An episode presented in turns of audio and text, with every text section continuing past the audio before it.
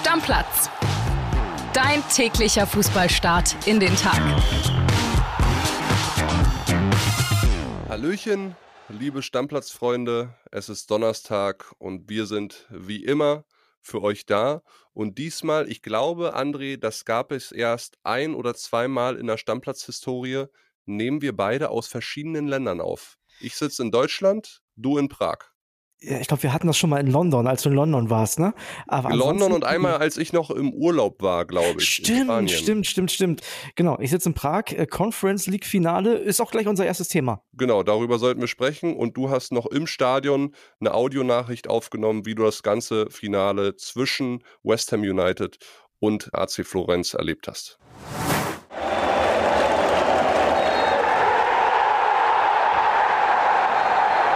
Das war der Schlusspfiff in der Prager Eden Arena. Die West Ham-Spieler rennen in ihre Kurve. Nach 98 Minuten haben sie es gepackt. Das war ein unfassbares Spektakel hier in der zweiten Halbzeit heute.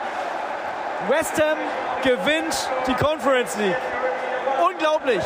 In der ersten Halbzeit sah es noch lange nicht so aus.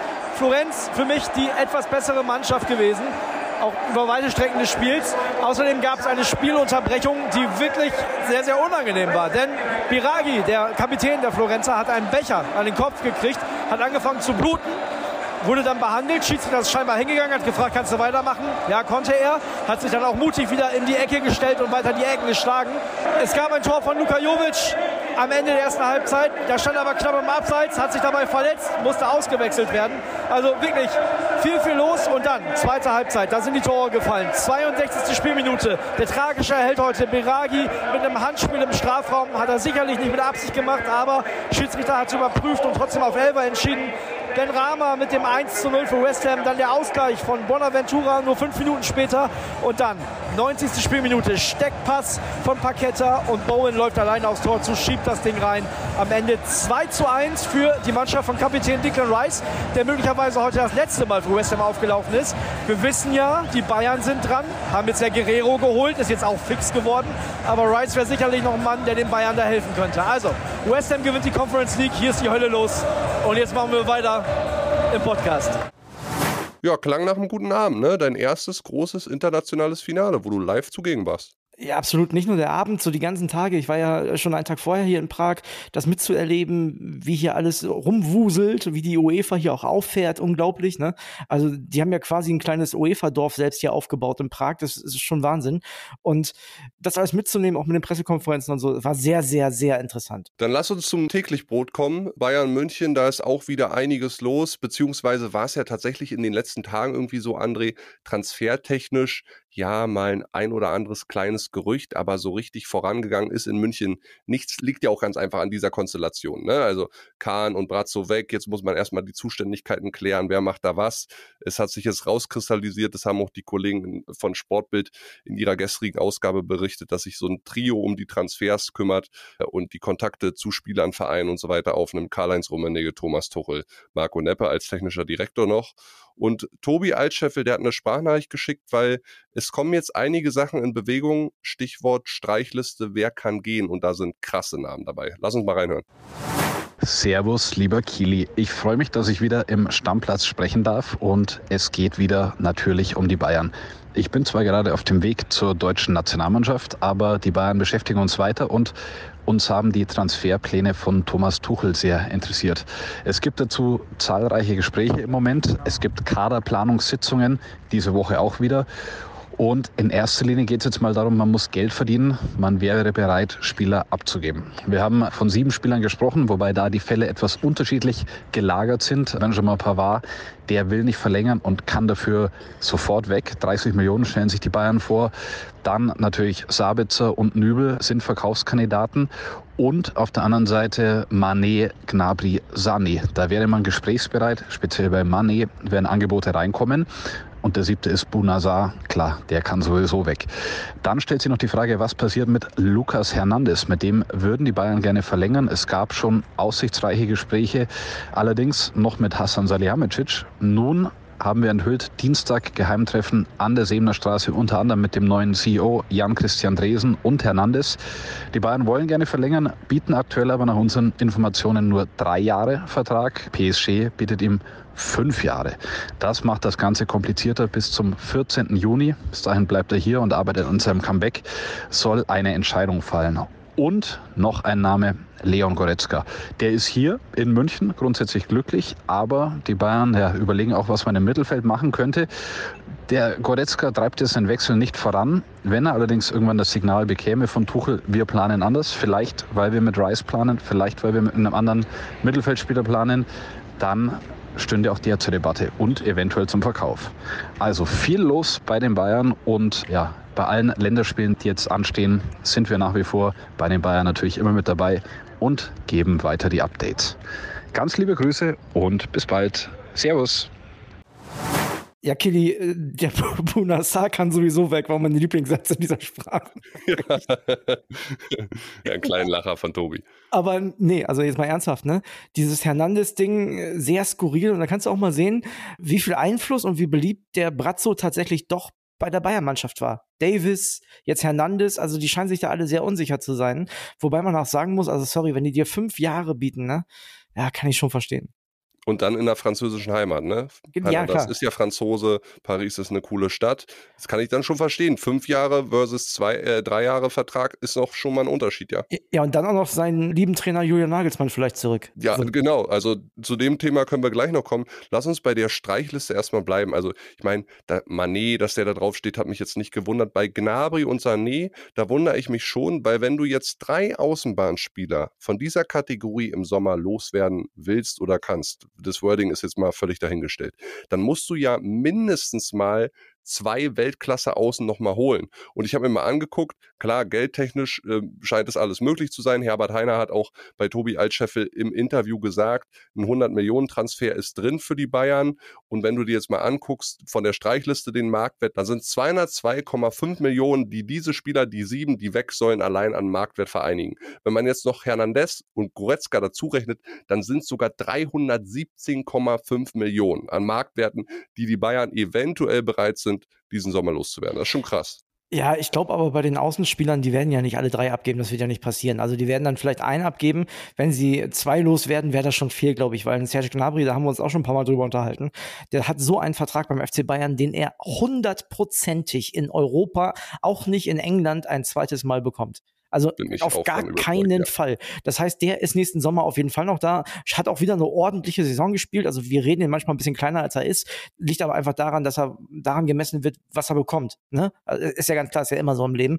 Und Sané finde ich persönlich, wenn der gute Tage hat, jetzt werden einige von den Stammis sagen, hat er aber zu wenig, finde ich den äh, Weltklasse definitiv. Und ich hoffe, dass der bei Bayern für die Heim-EM zur alten Form findet. Ich würde mich von Mané trennen. Ich würde alles versuchen und ich glaube, der ist auch nicht abgeneigt. Ja, hundertprozentig. Den werden sie auch loswerden. Für den gibt es einen Markt. Äh, ja. Du weißt ja, was die Saudis gerade reinschießen in den Markt. Zum Beispiel, äh, Newcastle braucht auch Leute für die Champions League. Union kann er auch ausgeliehen werden. Ja, weiß ich nicht, ob der sich vom Osten kaufen lässt, das weiß ich nicht. Schauen wir mal. Nein, aber halten wir einfach mal fest, André. Also es wird einen Riesenumbruch geben bei den Bayern. Ja, wenn schon so eine Streichliste existiert, dann wird es schon richtig, richtig krass. Und da bin ich wirklich darauf gespannt, wen sie jetzt erstmal holen. Klar, Sechser steht im Fokus, Declan Rice haben wir schon oft gesagt. Ein Stürmer steht im Fokus, ob es jetzt ein Vlaovic, ein Kolumuani oder sonst wer wird. Vielleicht überzeugen sie Harry Kane doch nochmal die Insel zu verlassen. Das ist alles wahnsinnig spannend, ja. Ja, das ist ein super spannender Transfersommer bei den Bayern. Müssen wir aber ehrlich sein, war der letzte auch schon, ne? Also da haben wir auch schon gedacht, Wahnsinn, was hier passiert. Lewandowski weg und dann so viele neue, haben mit Delicht und Mané absolute Kracher-Transfers gelandet. Cancelo dann noch nachgeholt. Ja, und es wird wieder spannend bei den Bayern. Ich bin gespannt, äh, wirklich gespannt, was passiert. Also, das ist jetzt nicht, diesmal nicht so eine Floskel, sondern also auch ein Goretzka. Ich kann mir dann einen Abgang durchaus vorstellen nach England. Ja, schauen wir mal. Also, wir beobachten die Situation weiter. Wir haben viele Wochen und Monate noch offen, was das Transferfenster angeht. Und wenn ihr da draußen, äh, kleiner Tipp an euch, Freunde, Bock habt, immer den heißen Draht zu unseren Reportern zu haben, wie so ein Tobi Altscheffel zum Beispiel, ja, dann gönnt euch Bild Plus. Wir haben da ein sehr spezielles Angebot momentan. Mit dem Code Stammplatz Deal könnt ihr euch ein Bild Plus Abo für ein Jahr für nur 19,99 sichern, statt 79,99, anlässlich des zehnjährigen Geburtstags von Bill Plus. Also gönnt euch das Ding auf jeden Fall. Alle Infos dazu, den Link äh, und den Code findet ihr auch nochmal in den Show Notes. Die Aktion läuft noch bis nächste Woche, fünf Tage noch, 12.06. Habe ich übrigens gestern für meine Freundin gemacht. Ach ja? Ja, tatsächlich. Ich habe gestern ein neues Bild Plus Abo für meine Freundin abgeschlossen. Ja, siehst du, wenn eure Frauen da draußen, liebe Stammis, auch ein Bild Plus Abo wollen, dann schenkt ihnen das doch gerne. So, André, die Meldung des Tages gestern kam aber nicht von den Bayern, sondern von Borussia Dortmund. Der Abgang und Wechsel von Jude Bellingham zu Real Madrid. Er ist perfekt. Ja, 103 Millionen Euro. Und dann gibt es ja noch ein bisschen was dazu, möglicherweise. Ne? 30 Prozent dieses Preises, also 30,9 Millionen Euro an Boni kann der BVB noch einsacken. Also wir reden hier über eine Gesamtablösesumme, wenn denn alles glatt läuft, von über 130 Millionen Euro. Das sind abhängig von ja sportlichen Zielen, die Real Madrid mit Jude Bellingham erreichen muss. Da wird es dann vielleicht sowas geben wie 5 Millionen Euro extra, wenn Real Madrid die Champions League gewinnt und so weiter, wenn er bestimmte Toranzahlen macht oder all sowas. Das wird da reinfließen. Ist ein ganz gutes Gesamtpaket für den BVB, würde ich sagen ich finde irgendwie, dass das ein guter Deal für alle Beteiligten ist. Jude Bellingham wechselt zu einem der absoluten Top-Clubs der Welt. Real Madrid kriegt einen der besten Nachwuchsspieler, die es überhaupt gibt. Und Borussia Dortmund eine Menge Kohle, also mehr geht gar nicht. Ja, und ich habe es ja schon die letzten Tage immer mal wieder betont, es ist gut für den BVB, wenn dieser Deal, der schon seit Wochen in den Medien rauf und runter gegeistert ist, schnell über die Bühne geht, weil jetzt kann der BVB dieses Geld natürlich sinnvoll in Neuverstärkung einsetzen und investieren. Ja, und es ist ja vielleicht auch gar nicht so schlecht, den Vorteil zu haben, den Kader relativ früh zusammenzusammeln, weißt du? Wenn du dann ins Trainingslager gehst, hast du vielleicht zum ersten oder zweiten Trainingslager die Mannschaft schon zusammen komplett, dann kann sich ein Teamgeist entwickeln, da kann man sich einspielen, das ist schon ein Vorteil, glaube ich. Ja, guck dir mal auch Bayern München jetzt an, ne? Wir haben darüber geredet, du willst erstmal ein paar Leute loswerden, du willst Leute holen, da steht dieser Riesenumbruch an, den es zuletzt, ich weiß nicht wann bei Bayern München gab und Borussia Dortmund kann diese Saison wirklich oder die nächste ja sehr frühzeitig angehen mit neuen Spielern. Ja, also vielleicht wird es ein noch knapperes Meisterschaftsrennen, obwohl das geht ja kaum, als in diesem Jahr, aber möglicherweise ein hochklassigeres und das ist ja allen geholfen dann. Ja, und auf Jude Bellingham in Königlich Weiß bin ich sehr gespannt. Kennen Sie das? Sie stehen morgens auf und möchten gut informiert in den Tag starten, ohne dabei die kostbaren Morgenminuten zu verschwenden? Genau dafür setzen meine Kollegen und ich im Karabiga uns morgens bei Welt für Sie an die Mikros. In unserem Podcast Das bringt der Tag hören Sie unter der Woche die wichtigsten Nachrichten in Kürze und zusätzlich jeden Tag ein Experteninterview zu dem Thema des Tages. All das schaffen wir in nur 10 Minuten, damit Sie besser informiert aber trotzdem auch noch pünktlich in den Tag starten können. Das bringt der Tag gibt's auf allen gängigen Podcast-Plattformen. Hören Sie doch morgen früh einfach mal bei uns rein. Dann lass uns äh, über Julian Nagelsmann reden, den äh, du ja schon zu Beginn dieser Folge einmal rausgehauen hast. Also Christoph Galtier wurde entlassen am Dienstag in Paris. So viel ist klar. Gestern soll es laut L'Equipe ein Treffen zwischen Nagelsmann und PSG in Paris gegeben haben. Auch sehr interessant. Und man hört aus Frankreich von den Kollegen, dass Julian Nagelsmann die 1A-Lösung für PSG ist. Ja, ich habe das ja schon gesagt, wir sind da ja unterschiedlicher Meinung und die Stammis sind auch nicht meiner Meinung, die meisten. Aber Julian Nagelsmann macht in Paris nichts verkehrt, der verliert da keine Jahre. Im Gegenteil, du, der ist 37, wenn er da jetzt zwei Jahre Trainer sein sollte und dann rausfliegt mit zwei französischen Meisterschaften, dann ist der immer noch in 20 Jahren jung genug, um in die Premier League zu gehen. Ne? Also nur mal kurz, um eine Größenordnung hinzulegen. Der wäre in 20 Jahren immer noch jünger als Guardiola und Klopp. Also ja, von, von daher überlegt euch das mal, warum soll der die Titel nicht mitnehmen? Ich würde es ihm gönnen, ich finde, das ist ein guter Schritt und na klar, wird er sich da anpassen müssen, also Mbappé wird ihm da was erzählen, bestimmt, aber wenn man da sich irgendwie arrangieren kann, nimm das mit. Übrigens habe ich gestern noch gehört, dass die Bayern eventuell sogar mit 8 bis 10 Millionen Euro Ablöse rechnen können. Er hat ja noch einen Vertrag in München. Das wäre aber gut verhandelt dann. Also das da würde ich als Paris mal nachfragen, ob die Bayern sich nicht auch so schon das Geld sparen wollen. Ja, aber nimmst du die nochmal mit? Ist doch okay. Ja klar, also wenn, wenn die Bayern das machen können. Ich meine, wir haben ja gerade gelernt, die brauchen ein paar Leute. Also warum nicht? Wer viel ausgeben will, muss auch was einnehmen. So ist es. Also sollen ne? sie mal machen und vielleicht, ne, wer weiß, Bunassar und Nagelsmann sind dann vielleicht ein Zehntel Declan Rice. Ja, lass uns beim Trainerthema bleiben, aber zurück nach Deutschland kommen. Wir hatten ja gestern die Interviewfolge, die übrigens sehr, sehr geil war. Nochmal Lob von mir an dich mit Tilo Kehrer, hat mir sehr, sehr gefallen. Deswegen hatten wir natürlich keine äh, News-Themen in der gestrigen Folge, aber gestern wurde halt vermeldet, dass äh, Gerardo Seoane der neue Trainer von Borussia München-Gladbach in der neuen Saison wird. Vertrag bis 2026, André. Richtige Entscheidung von Gladbach für mich die größte Hoffnung, was Borussia Mönchengladbach angeht. Ich habe da ja schon schwarz gesehen. Ich habe gedacht, Werder Bremen, Hamburger SV, VfB Stuttgart lädt in Gladbach. Aber ich glaube, dass der Seoane nochmal ein Impuls ist, der vielleicht auch dem einen oder anderen Spieler zeigt, ey, die wollen da doch noch was reißen. Die geben nicht auf, die, äh, die schwenken nicht die weiße Fahne.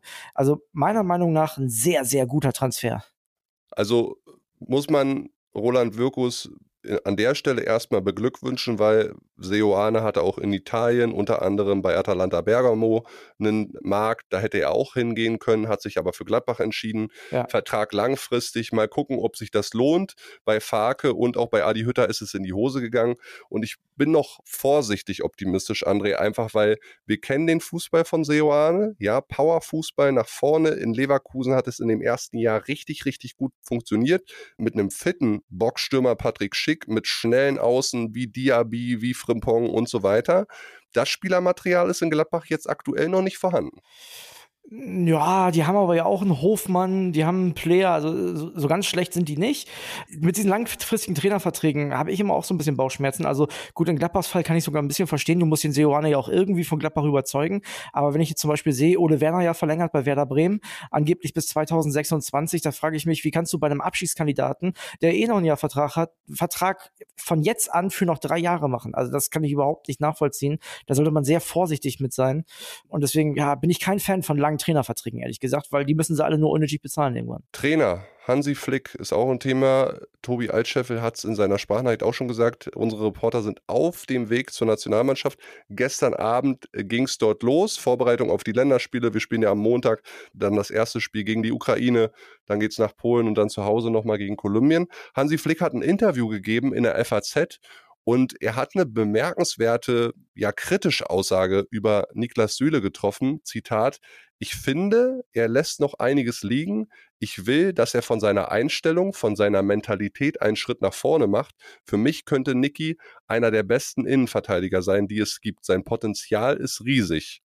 Ist eine krasse Aussage, weil Hansi Flick hat ja auch Niklas Süle gar nicht nominiert, genauso wie Serge Gnabry nicht nominiert wurde. Dabei sind die Länderspiele jetzt wirklich wichtig, weil Hansi Flick ja schon gesagt hat, dass er mit Dreierkette spielen will und dieses System jetzt ausprobieren möchte. Ne? Ist auch irgendwie ein Wink mit dem Zaunfall, André, an Spieler wie Niki Süle und auch alle anderen, die ja Hoffnung haben auf die EM. Alter Leute, ihr müsst euch den Arsch aufreißen, ihr müsst euch anstrengen, wenn ihr dabei sein wollt bei der EM. Ja, aber exakt das, was Hansi Flick über Niklas Süle gesagt hat, sag ich auch über Hansi Flick. Ne? Also Potenzial ist riesig und ich würde mich freuen, wenn es jetzt endlich mal läuft. Und Stimmt, ja, kann man auch so sagen. Ja, so, und da möchte ich dir ganz ehrlich sagen, ein Hansi Flick ist ja niemals in der Lage, und das weiß der selber auch ganz genau, und deswegen macht er, glaube ich, auch so einen Druck jetzt zu diesem Zeitpunkt. Der ist nicht in der Lage, Niklas Süle zu Hause lassen, zu lassen bei der EM. Wer soll denn da spielen? Ist ja lächerlich. Also, ne, jetzt, ja. also es sei denn, da kommen jetzt drei Weltklasse-Innenverteidiger noch, die 18 Jahre alt sind aus der A-Jugend vom SC Freiburg und die zerstören die ganze Liga nächstes Jahr und Freiburg wird deutscher Meister, wird nicht passieren. Also von daher, Niklas Süle wird mit Sicherheit eine Riesensäule oder zumindest auch als Säule eingeplant sein bei der Fußball-Europameisterschaft. Und ja, klar will Hansi Flick da das Letzte rauskitzeln. Ja, klar will Hansi Flick unbedingt dafür sorgen, dass alle Spieler motiviert und in Topform sind. Und wenn man den Süle noch irgendwie kitzeln kann, dann ist ja jetzt der Zeitpunkt. Naja, er muss ja überhaupt erstmal was rauskitzeln. Bisher haben wir ja auch seit dem WM-Desaster überhaupt nichts gesehen von der deutschen Nationalmannschaft. Ja, das, deswegen sage ich ja, genau das, was er über, über Süle sagt, hat er, hat, er hat jetzt quasi weitergegeben an die Mannschaft, aber das ist eigentlich auch das, genau, ich, ich hätte die gleichen Worte nehmen können für Hansi Flick. Ja, ist gar nicht so abwegig, gebe ich dir recht. Also Nationalmannschaft auch ein Thema, mit dem wir uns die nächsten 10, 12 Tage auf jeden Fall beschäftigen werden. Lass uns doch mal einen kleinen Schnelldurchlauf machen, was äh, Transfers angeht, was so gestern los war, was uns bewegt hat. Lionel Messi gab es eine Meldung von der BBC, auch unser äh, Tobi Altscheffel, der hier in der Folge schon oft genannt wurde, hat es bestätigt. Den zieht's wohl Richtung USA, Inter Miami.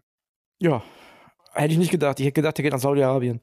Weil das Finanzangebot da so lukrativ war. Ja, aber wahrscheinlich wird er in äh, Miami auch nicht arm und vielleicht will er auch mal in Amerika leben. Ist vielleicht noch ein bisschen mehr auf der Landkarte als in Saudi-Arabien, wobei die ja momentan auch ordentlich aufrüsten.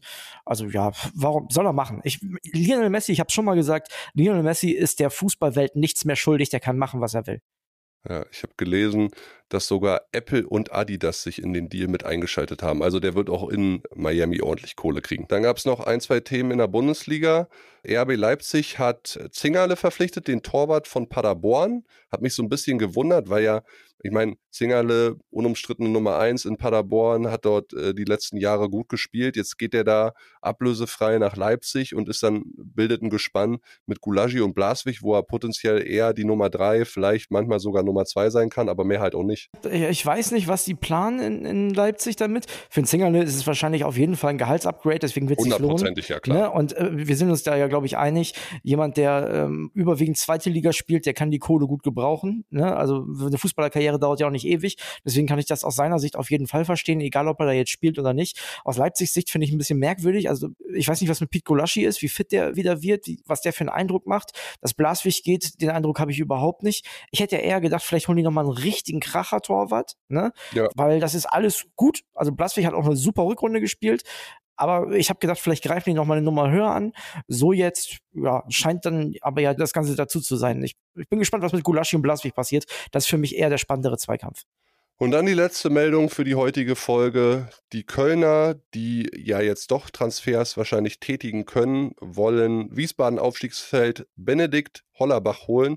300.000 Euro Ablöse sind da im Gespräch. Der hat zwar durch den Aufstieg in die zweite Liga jetzt seinen Vertrag automatisch um ein Jahr verlängert, aber kleines Geld, das sich Köln auf jeden Fall leisten kann. Ja, und der hat ja auch einen sehr guten Eindruck gemacht. Ne? Also ja, hat Wiesbaden hochgeschossen. Genau, in der Relegation hat er es super gemacht. Und ich meine, ja, dritte Liga ist auch immer noch mal ein ganz anderes Niveau, da muss man gucken.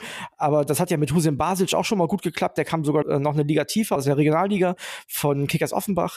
Also warum nicht? Versuchen können sie es doch. Und ich meine, mit 300.000 Euro, ja, machst du auch nicht so viel verkehrt. So, dann komm du heute gut von Prag nach Berlin zurück und wir hören uns alle morgen wieder. Mann, Deckel drauf. Bis dann. Ciao, ciao. Ciao, ciao. Stammplatz. Dein täglicher Fußballstart in den Tag.